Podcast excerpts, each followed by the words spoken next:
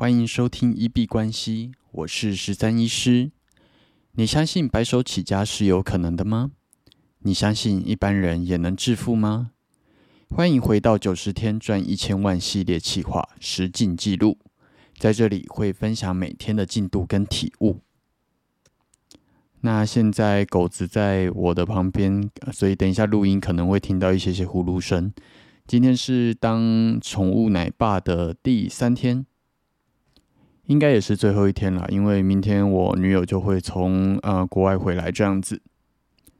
那其实这三天，嗯，我觉得没有遇到什么太多的困难，那就是像昨天讲的，就是起床跟睡觉之前多陪拨一点时间来做一些狗狗的。呃，换尿布垫啊，然后喂食这些的处理，然后还有平常就有在做的散步这样子。那目前相处的融洽，家里也没有被拆掉。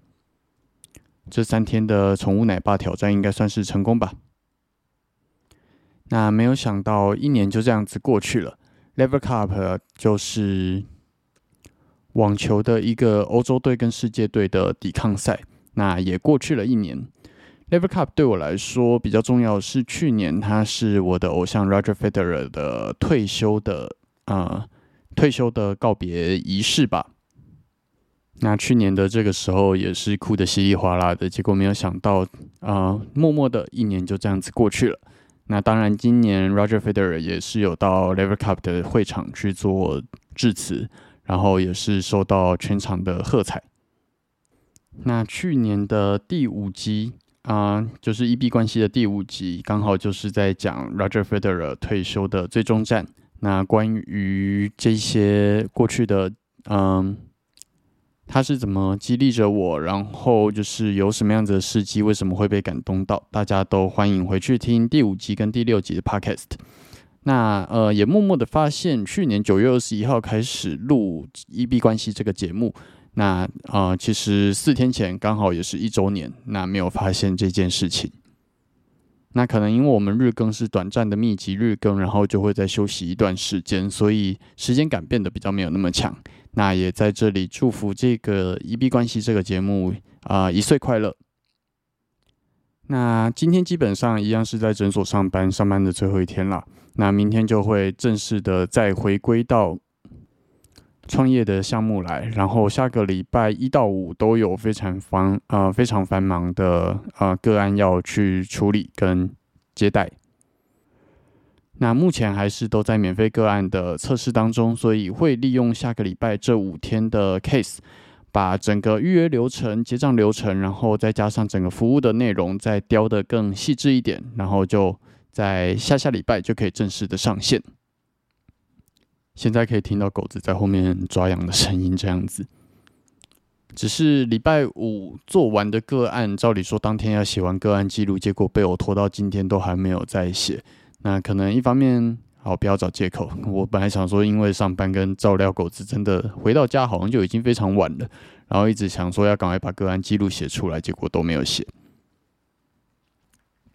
不过，身为一个创业家，什么东西都不是借口，就是好好的啊。等一下，睡前赶快来把它写完吧，不然会把它跟明天的个案去做搞混。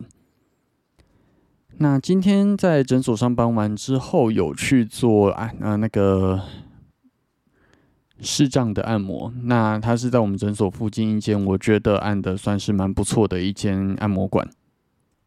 先说它是纯的，不是黑的。那今天按完之后，就有一个体悟，就是关于奖品机制的问题。因为连续上了三天的班，然后肩颈真的是蛮僵硬的，所以今天去按，感觉舒缓跟爽感真的是特别的高。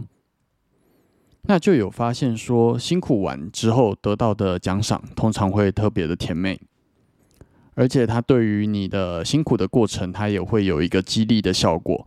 所以我非常鼓励大家，在设定完一个目标之后，你可以针对这个目标去设定一个奖赏。那得到那个奖赏的感觉会特别的不一样。比方说，呃，我忙完了这三四天的行程之后，我要去吃一顿大餐。那那顿大餐，当你这三四天全力以赴去完成之后，才去吃那个大餐，你得到的感受一定是特别甜美的。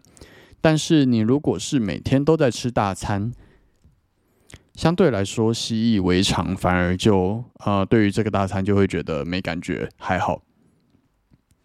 我觉得这个就是边际效应递减的一个，也是一个实施的举例啦。